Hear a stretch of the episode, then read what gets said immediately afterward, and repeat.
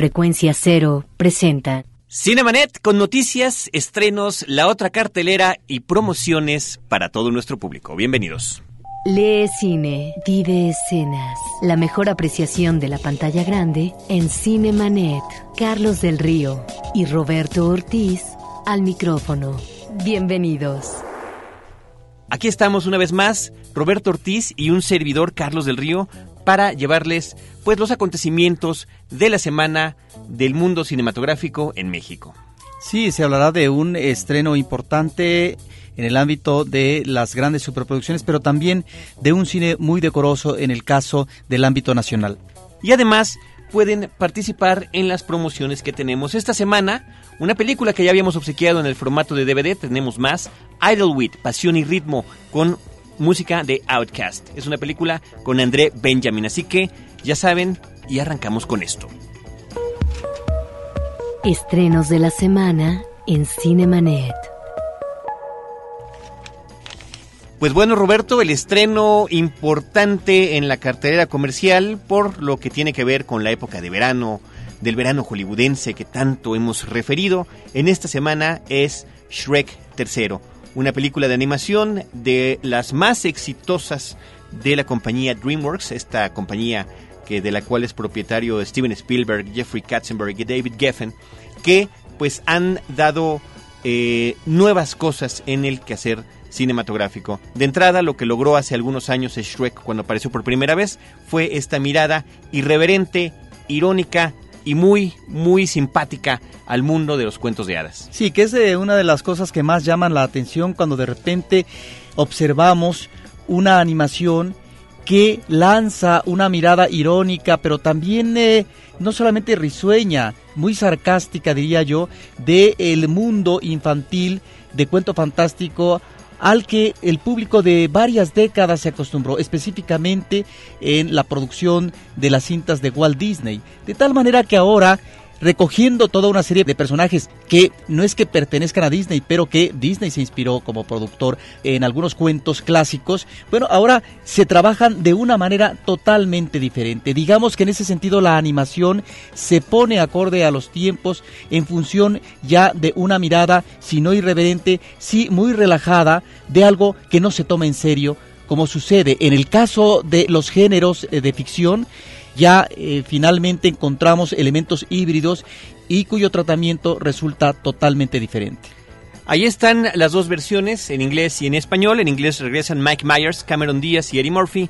Y en la versión en español, pues las voces de los conocidos Antonio Banderas, Eugenio Derbez y también de los no tan conocidos, como esta gente que hemos tenido la oportunidad de entrevistar en el ámbito del doblaje mexicano, como Dulce Guerrero o Alfonso Obregón de Shrek III, ya en cartelera esta misma semana. Roberto Ortiz, estreno importante también esta semana, una película mexicana que no nada más está en la cartelera comercial, sino que también está teniendo una corrida en Cineteca Nacional. Nos referimos a la premiada Mezcal de Ignacio Ortiz. Una película que ya estuvo en la Cineteca Nacional en una muestra y además el director estuvo presente eh, con el público platicando de esta cinta que obtuvo en su momento varios eh, premios Ariel como mejor película, mejor edición, mejor fotografía, mejor música compuesta.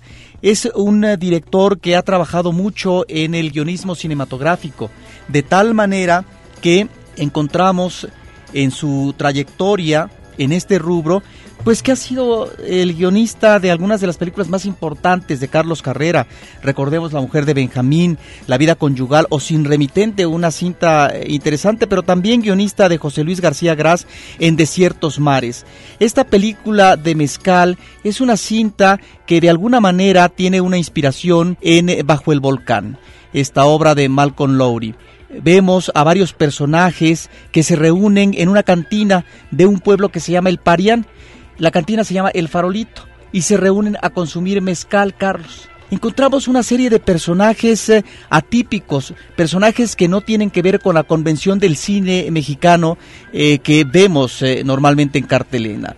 Lo mismo vemos un joven que está cargando un ataúd de, de su hijo, que un anciano que desea morir, que una extranjera que lleva una maleta constantemente y caminando con ella Es una película cuyos personajes nos remiten a situaciones de dolor, de culpa, y que en buena medida se trata de mitigar a través del consumo del alcohol, esta necesidad del alcohol para tratar de perdonar a alguna de las personas cercanas en términos familiares o en términos también sentimentales. Una película muy interesante que obtuvo varios premios. Eh, Ignacio Ortiz, recordemos también que en el caso de su cinta Cuento de Hadas para eh, Dormir Cocodrilos, obtuvo siete Arieles, Carlos, en su momento como mejor película, mejor director, etcétera. De tal manera que es una buena oportunidad para ver un cine mexicano diferente que está en cartelera y que tratemos eh, de verlo lo más inmediatamente posible porque lamentablemente lamentablemente con pocas copias, pocas salas de exhibición, son películas que no tienen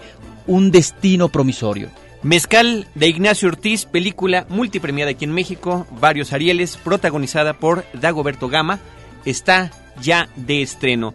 Finalmente, Roberto, el otro estreno que, que, comentaremos en este programa se llama Golpe de Suerte. El título original es The Big White y es una cinta, una coproducción entre Canadá y Nueva Zelanda que desafortunadamente llega un poco tarde a México. Su año original es del 2005, pero llega a ser una muy, muy agradable sorpresa en nuestra cartelera.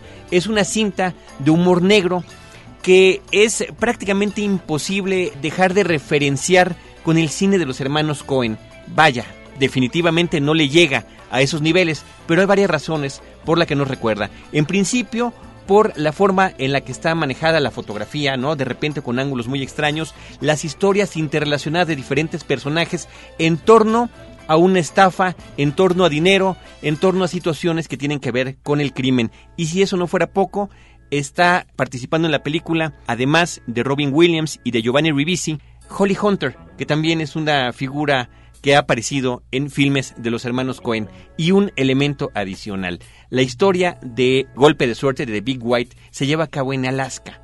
Y esto nos presenta un pueblo donde este es noviembre, cuando se, desarrolla la historia, completamente nevado, lo cual definitivamente nos remite a películas como Fargo, de los hermanos Cohen, o inclusive a esta película de El Plan Perfecto, de Simple Plan, que también tiene que ver con cuestiones similares. El humor es eh, puntilloso, no es yo creo que del gusto de todo el mundo, pero llega a ser muy eficiente en una historia muy original de un hombre que quiere cobrar un seguro de vida de su hermano que lleva cinco años desaparecido y que de alguna manera está además en un aprieto económico terrible, que es Robin Williams, y tiene que eh, fingir que su hermano ha muerto utilizando el cuerpo de otra persona. Porque además de que está en la quiebra, su esposa padece de una enfermedad mental que no está bien definida, ¿no? Está verdaderamente lurias, es Holly Hunter, es sensacional en esta película, además se sigue bien absolutamente hermosa y adorable, que creo que es una de sus características más especiales.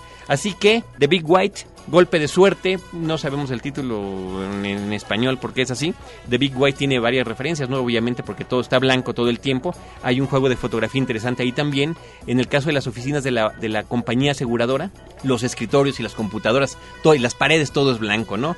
Es, es interesante. Y The Big White pues también es la referencia en inglés al gran blanco, ¿no? A lo que es el tiburón por uno de los personajes que quiere ascender en el mundo corporativo, que es en el caso de Giovanni Ribisi. Así que es una recomendación interesante, golpe de suerte de Big White en nuestra cartelera.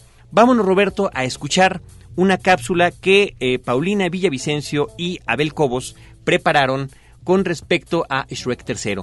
Es parte también de lo que comentábamos la semana pasada de la presencia de Antonio Banderas en nuestro país y estos son algunos de los comentarios que hizo aderezados en la edición con diálogos del gato, el hombre y el gato en una sola cápsula y por cierto, felicidades a Abel Cobos que es su cumpleaños. Escucha, ogro, pedí piedad. ¡Gato!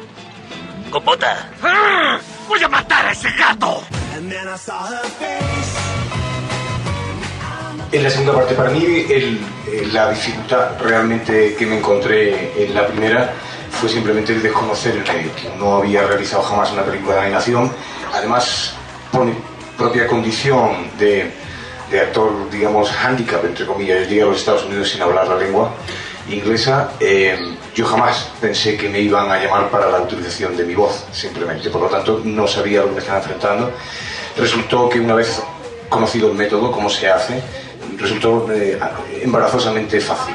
Esa es la verdad. Eh, nosotros, o en mi caso, yo me voy a- al estudio a divertirme.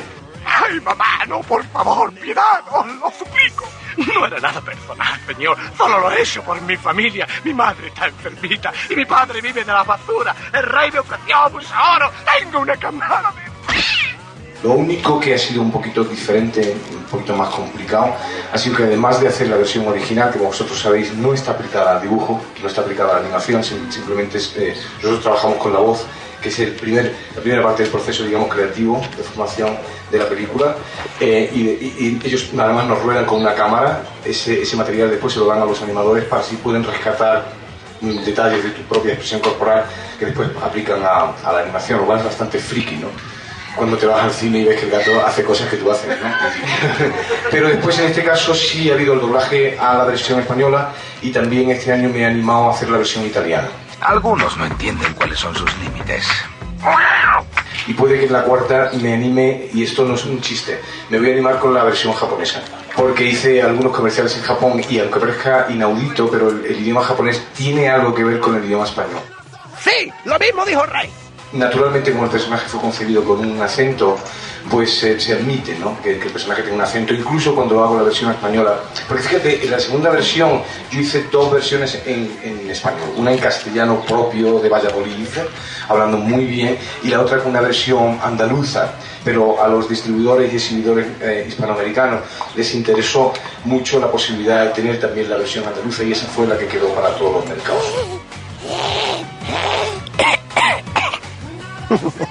Un pelo. ¡Ah! ¡Qué marrano eres! Pues ahí lo tuvieron el propio Antonio Banderas durante su conferencia de prensa en México y además, bueno, a través de esta edición, detalles del guion, de los diálogos de su personaje del gato con botas, el hombre y el gato, como lo habíamos comentado. Vámonos a esto. No te quedes fuera de foco. Cinemanet regresa en un instante. Ahora, diseñar y hospedar su página web será cosa de niños.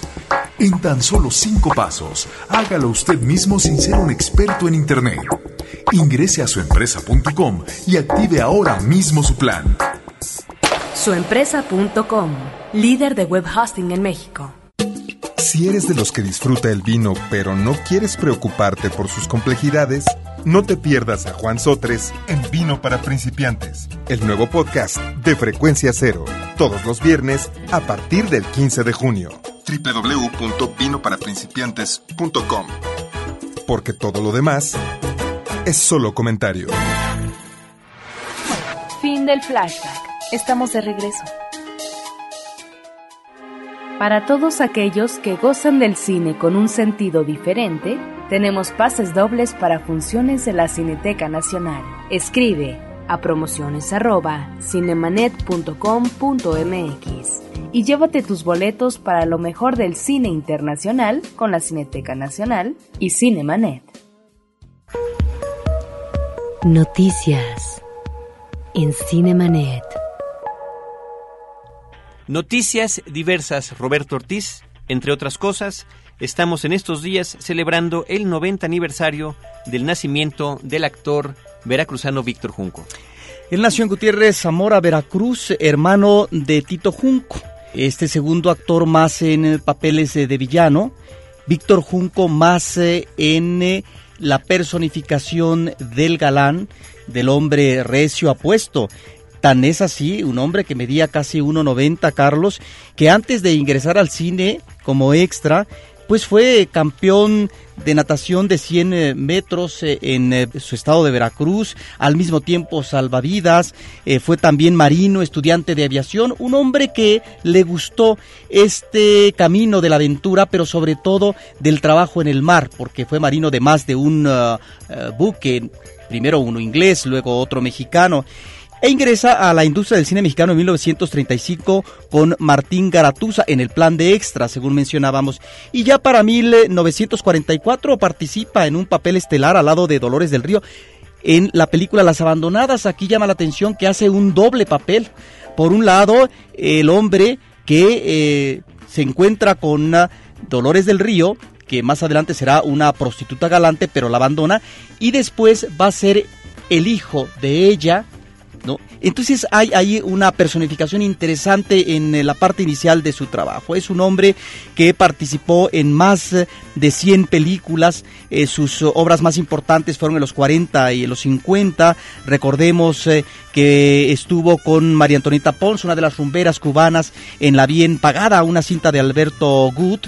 Al mismo tiempo en Los Viejos Somos Así, de Joaquín Pardavé, de un enamorado que trata de abusar de una chica y que finalmente quiere eh, casarse con ella. Esta chica es eh, Aguirre. Trabaja con alguna de las estrellas más importantes en su momento, también con María Félix, en esa muy buena película que se llamó Doña Diabla de Tito Davison. También estuvo en una obra que se llamó Aventura en Río, que se filma en Río de Janeiro con Ninón Sevilla, en ese momento en que se trata de internacionalizar la carrera en el mundo de habla hispana de Ninón Sevilla, otra rumbera cubana, porque tenía eh, un buen eco de taquilla en Sudamérica más de 100 películas, alrededor de 130, Carlos.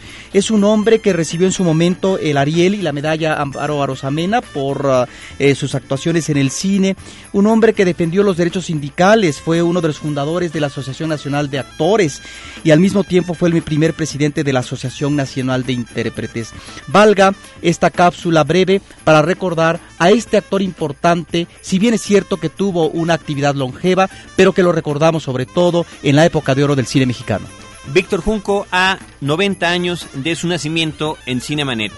Roberto, en esta semana, por otro lado, se estrenó en el formato de DVD y Cinemanet estuvo ahí durante la conferencia de prensa la película mexicana Morirse en Domingo, con la participación del director Daniel Gruener y de los actores Silverio Palacios y Humberto Bustos, quienes nos platicaron de los materiales especiales que vienen, los materiales adicionales en este DVD, como el detrás de las cámaras, que creo que no es tan común que exista en las películas mexicanas y que es muy atractivo ver. Recordemos que esta película mexicana fue estrenada mundialmente en el Festival de San Sebastián, donde tuvo pues una muy buena recepción y ha participado en varios más, como en el Festival de Cine de Morelia, en el de Palm Springs, en el de Puerto Vallarta o en el de Mar de Plata. Una película de este mismo año, del 2007, que fue su estreno comercial en la pantalla grande, ahora en el formato de DVD.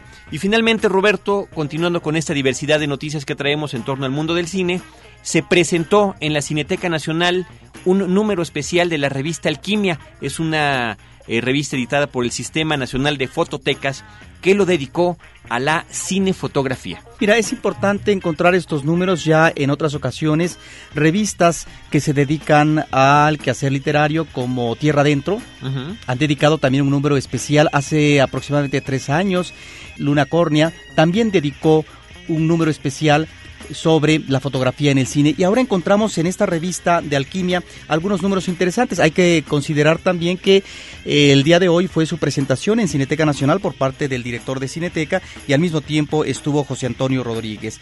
Encontramos artículos interesantes. En principio, un artículo sobre Jorge Stahl, uno de los eh, directores eh, importantes de la época del cine nacional. Al mismo tiempo la relación de Buñuel y sus fotógrafos mexicanos. Buñuel que no era eh, tan dado a considerar el cine a partir de la belleza fotográfica, que es de alguna manera la no la contradicción, pero sí eh, la dificultad de adaptarse a su manera de filmar por parte de Gabriel Figueroa en películas como Los Olvidados.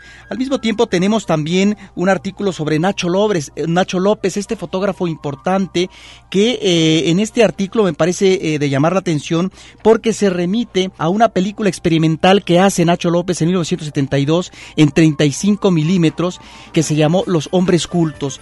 En fin, tenemos varios artículos y también eh, uno que se remite al Sistema Nacional de Fototecas. Creo que este tipo de contenidos dan oportunidad para conocer más del cine en el ámbito específico de la fotografía, que no es eh, uno de los apartados que comúnmente llegan a tratar los críticos o los historiadores, Carlos. Creo que es importante destacar también la estupenda edición, el papel seleccionado y la belleza de las fotografías que incluye este número especial de la revista Alquimia del Sistema Nacional de Fototecas dedicado a la cinefotografía. Recordamos al público que nos está escuchando que tenemos un correo electrónico promociones arroba cinemanet.com.mx y que justamente a través de cinemanet.com.mx pueden ustedes ingresar a nuestra página donde tenemos todo el historial de los episodios en podcast que tenemos de este programa, tanto lo que hacemos con programas especiales que grabamos en el estudio de Frecuencia Cero, como lo que sucede en la cabina de Horizonte. Ya vamos, Roberto, a punto de llegar al programa número 130. Esta semana publicamos esta entrevista tan amena, tan interesante, tan amable, ¿no? Tan grata que vamos a poner además en dos partes porque fue muy larga con los actores del doblaje de Shrek, los otros actores que no son tan conocidos y que justamente en Cinemanet y gracias por cierto a la intervención de Carlos Gómez de la revista Cine Premier, del editor de esa revista, pues nos permitió conocer Dulce Guerrero que hace el papel de Fiona, Alfonso Obregón que es Shrek y Ricardo Tejedo que es el príncipe encantador estuvieron en nuestro podcast y este es un fragmento de esa entrevista para que vean de qué se trató. Y desde muy muy lejano nos acompañan Dulce Guerrero, Fiona. Así es, desde muy, muy lejano tuve que volver a ver a mis padres. Una tragedia se avecina y no les cuento más. Alfonso Obregón, Shrek. Yo desde muy, muy temprano estoy aquí. Pero vayan a ver la película. No les puedo decir nada porque tenemos prohibido decir cualquier cosa. Lo único que sí puedo decir es que el final es verdaderamente hermoso. Es increíble. Ricardo Tejedo, Príncipe Encantador. Así es, vine en mi brioso corcel, pero me paró una patrulla porque hoy no circulaba. Así que tuve que venir caminando con Fiona, que me la encontré muy cerca de aquí. Muy a mi pesar. ¿Pero no te gusta mi cabello? No, es ridículo. Y sobre sus experiencias en el doblaje, nos comentan. Yo ya estaba en el teatro y en este asunto de la actuación. Entonces cuando conocí el doblaje dije, no, esto me gusta más. Mucho más. Me enamoré de veras del doblaje sí pagas un precio, el anonimato, porque es como un mundo secreto abajo de unas rocas, ¿no? Nadie sabe de nosotros. ¿no? Como el templo mayor, ¿no? Como el templo mayor. Abajo de la catedral. Pero bien abajo, ¿no? Pero tiene otras partes chidas, como estar sentado en la fila de atrás de un niño que te imita y que quiere ser tú. Empecé muy chavo. Estaba en una casa de, de actores que trabajaban en teatro y en cine y en carpa, que era la familia en clan me pusieron a hacer teatro desde muy chavito, a los cuatro años. Entre todos ellos estaba un señor que se llamaba Alberto Gavira, que ha sido uno de los mejores actores del doblaje, que hacía la voz del, del perro ese de pobrecitos, mis perritos. Creo que se llamaba Berre. Y pues me vio que estaba muy loco y que estaba muy raro y que hacía cosas muy extrañas. Entonces dijo, este chavo está ideal para llevarlo al doblaje. Entonces dijeron, ese, ¿no? Pero es que ese niño no trabaja en el doblaje, vino a hacer una prueba de a ver qué pues es, y ahí empieza a ser de los pocos niños que, empiezan a doblar. Mi papá empezó a los seis años, yo desde que nací, casi nazco en una sala. Fui enamorándome poco a poco de esta carrera y acabé, como todos nosotros, abajo de esas piedritas ocultas que hay ahí, pero que estamos enamorados. El proceso de casting puede ser muy variable porque a veces es de suerte, a veces es de la misma empresa que tanto se acuerda de ti, a veces tienen que ver muchas cosas. Desde luego es la trayectoria, eso es un hecho. Siempre es un proceso de selección de voz. Este tipo de proyectos casi siempre son aprobados por el creador. Pero también hay muchas cosas ya. Y actualmente si eres amigo de alguien, este, te dan un personaje porque eres cuate de alguien. Y si eres familiar, te dan un... Y si no le caes bien al director, te quita ya no respetan este rollo. Sí, hay todo, ¿no? Hay todo. Esto está, es parte de las cosas que está demeritando el doblaje. El doblaje está haciendo al caño. Hay que tener un conjunto de elementos importantes, todos esenciales. La traducción no es traducción, hay que adaptar para el doblaje y eso es una especialidad.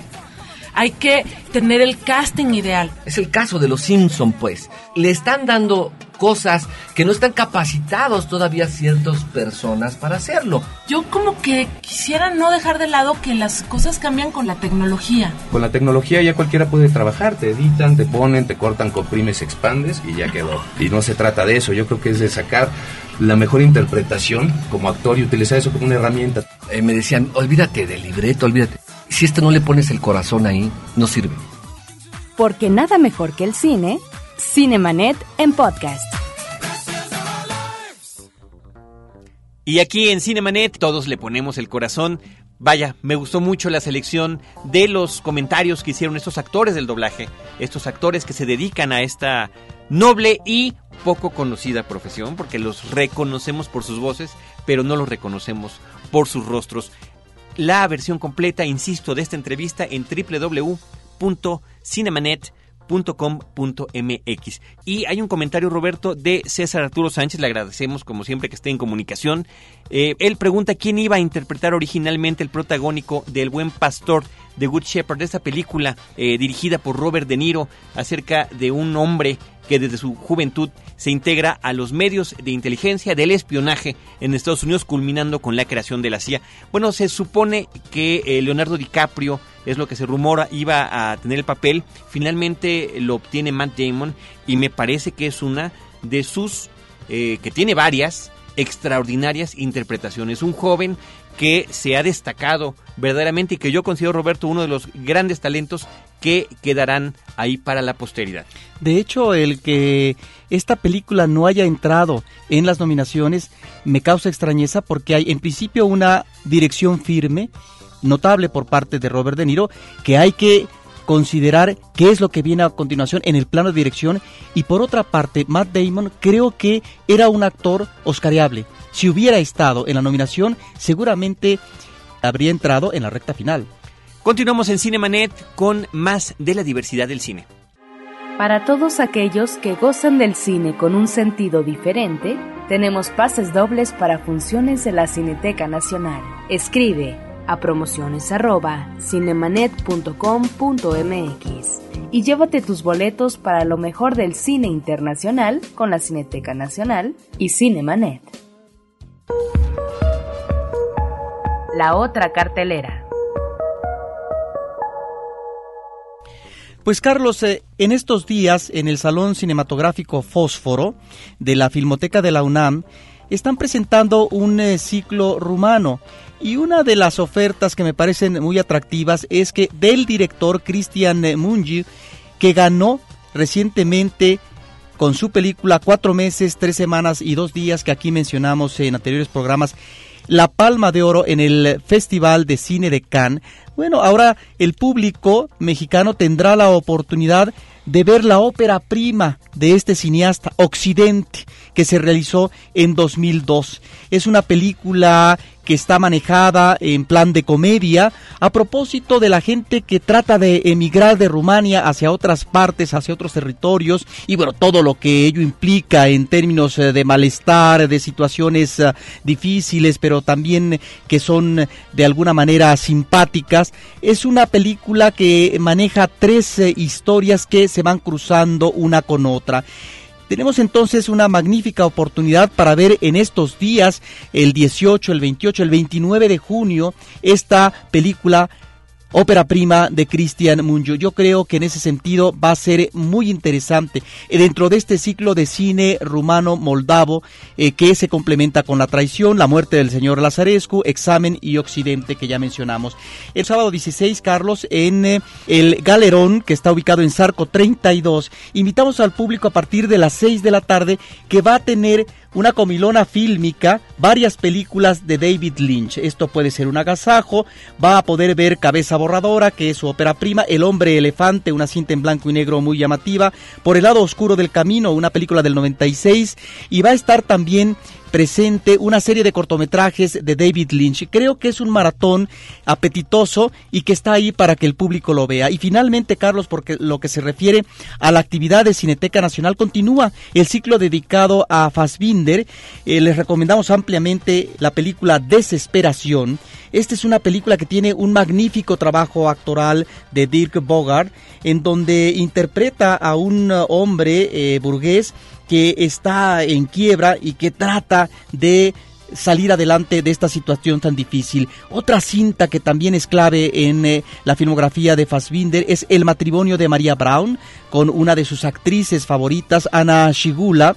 Es eh, una película que nos remite al milagro económico de Alemania después de la Segunda Guerra Mundial a partir de este personaje femenino. Me parece que es muy interesante. El público también eh, podrá ver eh, otras películas como En un año con 13 lunas y al mismo tiempo Lili Marlene, que es otra película con Ana Shigula del 80 también muy atractiva. También la tercera generación, una película del 79. Están ahí pues las películas cada día una cinta diferente, Y el fin de semana recomendamos al público, eh, sobre todo este día sábado, a que vea un programa doble con las películas Manhattan de Woody Allen del 79, Carlos, y Sinfonía de París, un americano en París fue el título que tuvo aquí en México, una cinta de Vincent Minelli musical, uno diría, ¿Qué relación tiene una película Dos grandes ciudades cosmopolitas del mundo, ¿no? Por un lado, pero por el otro sería la música de George Gershwin. Ah, uy, oh, wow. Me dejaste así como cuando a Bart Simpson le empiezan a enseñar filosofía y le preguntan si se escucharía la caída de un árbol en otro planeta. Y él dice que sí, sí, pero si no hay nadie que lo escuche y los ojos se ponen en blanco. Muy bien, pues este programa desafortunadamente llega a su fin gracias a nuestro operador Álvaro Sánchez, la asistencia de producción y nuestra representante en los diversos eventos que hay de cine en la semana aquí en México, Paulina Villavicencio, Abel Cobos, con su excelente postproducción de las cápsulas y selección de audios, la producción de Celeste North y de Edgar Luna. En los micrófonos, Roberto Ortiz y Carlos del Río, les damos las gracias. Los esperamos cada jueves en Horizonte y también dos veces a la semana en nuestra versión de podcast en cinemanet.com.mx. Muchísimas gracias. Cinemanet se despide por el momento con cine, cine y más cine. Los créditos ya están corriendo. Cinemanet se despide por el momento. Más en una semana. Vive cine en Cinemanet. Frecuencia cero. Digital Entertainment Network.